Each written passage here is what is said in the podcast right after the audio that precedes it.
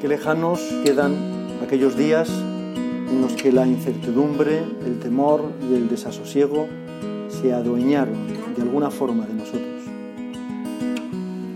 Un año que hemos vivido con la inesperada pesadumbre en nuestras vidas de algo verdaderamente ingobernable, en donde hemos procurado buscar puntos firmes para mantener con vida nuestra esperanza, nuestro optimismo y nuestra alegría buscando la mirada del único que puede dar sentido a todo esto, Jesús. En este tiempo hemos necesitado cruzar más que nunca nuestra mirada desconcertada con la suya.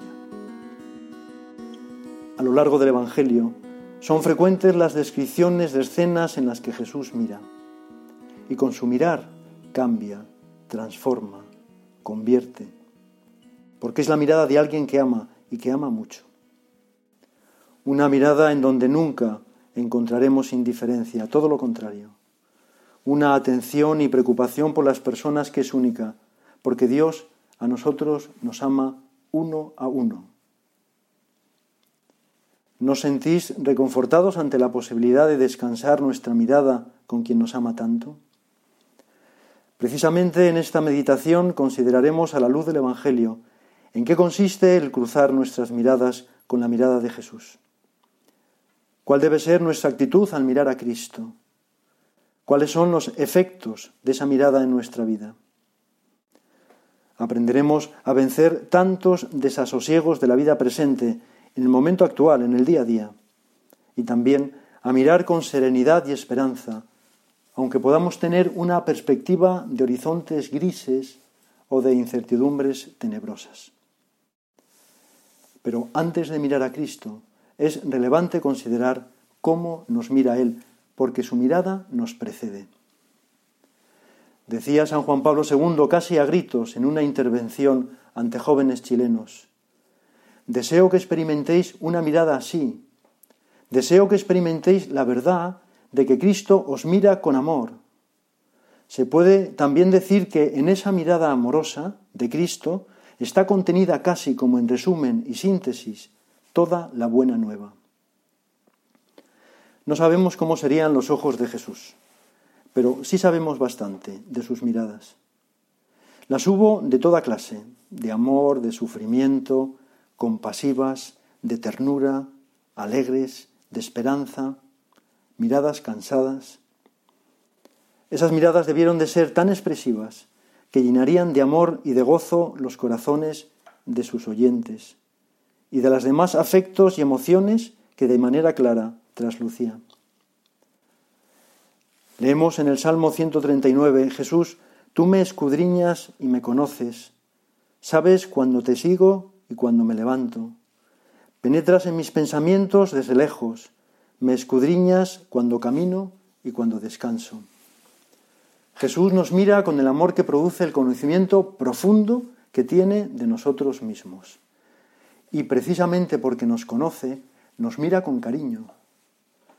Seguro que recordáis cuando aprendíamos de memoria en el catecismo que Dios conoce lo pasado, lo presente y lo futuro y hasta los más ocultos pensamientos. Hasta el último pliegue de nuestra alma es conocido por Dios. En expresión de San Agustín, Dios es más íntimo a nosotros que nosotros mismos. Jesús en el templo, cuenta el Evangelio, sentado frente al gazofilacio, mira a los que echaban monedas de cobre. Al llegar una vida, una viuda pobre, vio cómo echaba dos monedas pequeñas. Pero la mirada de Jesús iba mucho más allá de esas pocas monedas. En verdad os digo que esta viuda pobre ha echado más que todos los que han echado en el gazofilacio, pues todos han echado algo de lo que les sobra. Ella, en cambio, en su necesidad, ha echado todo lo que tenía, todo su sustento.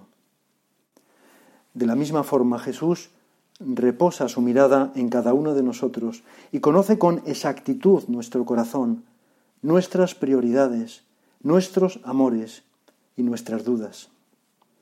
Se adentra tanto en las zonas iluminadas por la gracia como en aquellas otras más oscuras, dominadas quizá por el egoísmo, pero Él nos ama igual.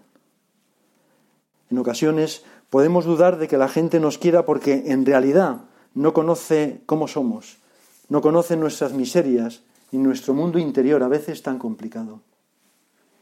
Sin embargo, tenemos el convencimiento de que Dios nos ama con un conocimiento exacto de quién somos y de cómo somos. En el Evangelio, donde encontramos la vida de Jesús y como decía San José María, donde también debemos encontrar nuestra propia vida, se señalan muchas miradas cruzadas con Cristo, miradas que no dejan nunca indiferente. Jesús mira a cada uno y a la humanidad entera. Se compadece de las multitudes, pero no las contempla como masa anónima. De todos pide amor en singular. Fija sus ojos en el joven rico, inquieto ante la posibilidad de entregarse a Dios. Marcos es el único evangelista que hace referencia a la mirada de Jesús. Y Jesús, dice, fijó en el joven su mirada y quedó prendado de él. Posiblemente escucharía la narración del mismo Pedro, testigo de este encuentro. Y Pedro conocía perfectamente cómo eran las miradas de Jesús. Jesús miraba y amaba. También Pedro, después de la traición, cruzó su mirada con la de Jesús. El Señor se volvió y miró a Pedro, dice el Evangelio. ¿Qué escondería esa mirada de Jesús? No me cabe ninguna duda que habría en ella comprensión y cariño, sin ningún reproche amargo, serenidad y paz, y sobre todo, Pedro descubrió en la mirada de Jesús que él ya sabía lo que iba a suceder. A pesar de todo, le mira, le ama y amándole le perdona. Al descubrir nuestra condición de contemporáneos del Señor resucitado, sabemos que Jesús no es alguien que pasó, sino de alguien que es, y que de la misma forma que miró a Pedro, nos mira a nosotros ahora, te mira a ti y me mira a mí, y me conoce y te conoce y nos ama. No se trata, por tanto, de un ejercicio imaginativo ni de un recurso sugestivo. Mirar a Cristo es cruzar nuestra mirada con quien verdaderamente nos mira y nos mira porque nos ama. Nosotros, por nuestra parte, corresponderemos a esa mirada de Jesús con el deseo de conocer en ella la verdad de nuestra vida, el porqué y el para qué de nuestra existencia, y fruto de este conocimiento queremos corresponder con nuestro compromiso personal. Pero ¿qué buscamos cuando alzamos nuestros ojos a Cristo? En primer lugar, buscamos necesariamente que nos cure. Jesús es doctor, es médico y por tanto nos presentamos ante la mirada de Dios como personas débiles y necesitadas, no como magníficos personajes. En ocasiones podemos estar tentados de mirar a Dios con el envoltorio de unos grandes personajes, de los que hacen de la vida un teatro donde se actúa, de los que se presentan con una máscara.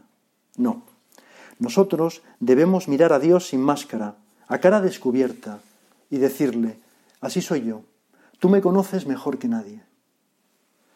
La persona se presenta en su desnudez radical. El personaje es todo ropa, todo maquillaje, todo apariencia. La persona es auténtica. El personaje es ficción y artificio. La persona responde de sí misma con responsabilidad y con humildad. El personaje recita un guion que a veces, incluso, ha escrito él mismo para huir de su realidad miserable.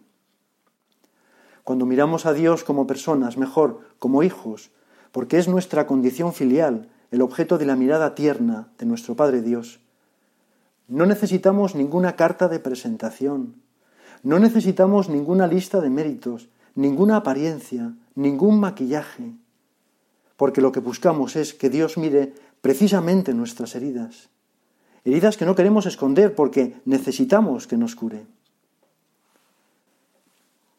Hay una letra de una canción que dice, quiéreme cuando menos lo merezca, porque entonces será cuando más lo necesite. Y así nos mira y nos ama Dios. El mismo Jesucristo compara su futura crucifixión con la serpiente de bronce que por orden de Dios alzó Moisés en un mástil como remedio para curar a quienes durante el éxodo fueron mordidos por las serpientes venenosas. Así también Jesús, exaltado, elevado en la cruz, es curación para todos los que le miran con fe. Cuando miramos a Cristo, también lo hacemos para conocer cuáles son sus reacciones. Es experiencia común cómo buscan los niños la mirada de sus padres cuando están haciendo algo de lo que se sienten orgullosos. Mira mamá, mira papá lo que hago. Buscan la aprobación. También nosotros debemos buscar, como niños, la aprobación de la mirada de Jesús. Bastará con mirarle y decir, mira Jesús, ¿estás contento de mí? Os aseguro que es la única respuesta que nos debe interesar. No es la opinión de mi jefe, ni de mis padres, ni de mi mujer, ni de mi marido, ni de mis hijos, ni de mis amigos, ni de mis vecinos. Aunque, lógicamente, esa mirada que nos importa, esa respuesta que nos importa, va a influir después en cómo tratamos nosotros a los demás. Pero no debe importarnos ni siquiera la opinión que tengo de mí mismo, nos debe interesar demasiado. Todas estas opiniones, cuando uno se centra excesivamente en ellas, causan, cansan, aburren y en ocasiones dan origen a respuestas condicionadas por intereses personales. La pregunta que verdaderamente importa se hace a quien quiere ser el dueño y señor de nuestro corazón, a quien nos ama desinteresadamente y cuya respuesta siempre cariñosa y alentadora da sentido a toda nuestra existencia. También cuando miramos a Jesús lo hacemos para saber cuál es su voluntad para nuestra vida. Maestro, ¿qué debo hacer para ganar la vida eterna? Así miró el joven rico a Jesús y de Jesús recibió su respuesta después de mirarlo y de amarlo. Si quieres ser perfecto, la mirada limpia y sincera predispone a recoger el guante de la exigencia que Dios nos lanza. Si quieres. Mirar a Jesús para reconocer su voluntad y secundarla como pedimos en el Padre nuestro todos los días. Hágase tu voluntad en la tierra como en el cielo. En el fondo, la mirada es ya una elección. El que mira decide fijarse en algo en concreto y por consiguiente a la fuerza elige excluir su atención del resto de su campo visual. Esa es la razón por la cual esta mirada, que constituye la esencia de la vida, es también, de alguna forma, un rechazo. Aprender a mirar es también aprender a no mirar. Decía San Gregorio Magno que no es lícito mirar lo que no es lícito desear. Jesús nos mira y nos dice, si quieres, corresponder a su mirada supone tomar una decisión, tomar partido por Él. Sí, Señor, quiero. Y no te importe si lo que te pide es fácil, difícil o imposible, porque al final será siempre Él quien lo realice, si le dejamos. La experiencia del Te basta mi gracia de Jesús a San Pablo es luz que alumbra la ceguera de nuestro voluntarismo cuando planteamos nuestra vida cristiana como un continuo dar saltos mortales en el heroísmo, como lo describía Benedicto XVI, en vez de un sencillo caminar junto a Jesús, fijando en Él nuestra mirada. Y muchas veces nos dirigiremos a Jesús pidiéndole que nos ayude. Señor, ayúdame a conseguir esta virtud. Jesús, ayúdame a desterrar este defecto. Jesús, ayúdame a tratar mejor a la gente, a tener más paciencia, a ser más comprensivo. Y lo pediremos porque somos conscientes de que nosotros no podemos. Pero la voluntad de Dios siempre viene con una gracia adecuada para llevarla a cabo. Por tanto, que no nos dé miedo, qué es lo que Dios nos pida, porque nosotros haremos lo que podamos y pediremos lo que no podamos. También cuando buscamos la mirada de Jesús, lo hacemos para encontrar consuelo y seguridad, y posiblemente en este tiempo especialmente. Jesús, si tú estás conmigo, ¿quién podrá estar contra mí? El Señor es mi luz y mi salvación, ¿a quién temeré? Leemos en el Salmo. Mirarle y perderle y perdernos en su mirada mientras le decimos, Jesús, en tus manos abandono lo pasado, lo presente y lo futuro, lo pequeño y lo grande, lo poco y lo mucho, lo temporal y lo eterno, como nos recomendaba San José Moría. Y después descansar en la convicción de que todo esto no puede estar en mejores manos. El Papa Francisco decía que mirar a Jesús purifica nuestra vida y nos prepara para mirar todo con ojos nuevos. ¿Cuántas personas olvidadas necesitan urgentemente ver el rostro del Señor para volver a encontrarse a sí mismas? El hombre de hoy vive a menudo en la inseguridad, parece no tener consistencia, hasta el punto de quererse aferrar fácilmente por el miedo. Pero entonces, ¿qué esperanza puede haber en este mundo? ¿Cómo puede el hombre encontrarse a sí mismo y volver a tener esperanza? No puede hacer esto solo a través del razonamiento de la estrategia. He aquí el secreto de la vida, el que nos hace salir del anonimato, termina diciendo el Papa, fijar la mirada en el rostro de Jesús y familiarizarnos con Él.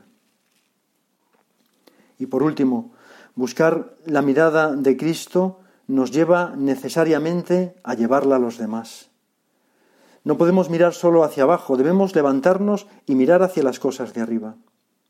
Como Moisés, que después de hablar con Dios cara a cara, como se habla con un amigo, le resplandecía su rostro radiante. Así brillará nuestra vida como lámpara encendida para iluminar a los demás, si miramos a Cristo. Como dice el autor de la carta a los Hebreos, continuemos corriendo con perseverancia la carrera emprendida fijos los ojos en Jesús. Y entonces recibiremos la alabanza del mismo Cristo y sentiremos la responsabilidad de reflejar en nuestro rostro el rostro amable de Jesús y de transmitir paz, alegría y serenidad.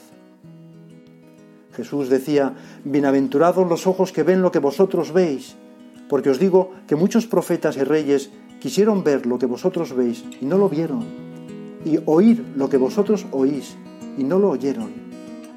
Es un privilegio encontrarnos con la mirada de Dios. Y es una responsabilidad saber que Dios cuenta con nosotros para dar su mirada a los hombres. ¿Cuánto de María tendría la mirada de Jesús? En cuanto hombre, Jesús era todo de María y reflejaría en su rostro el rostro inmaculado de su madre. Mira a María como se mira una estrella para encontrar a Dios a través de su mirada.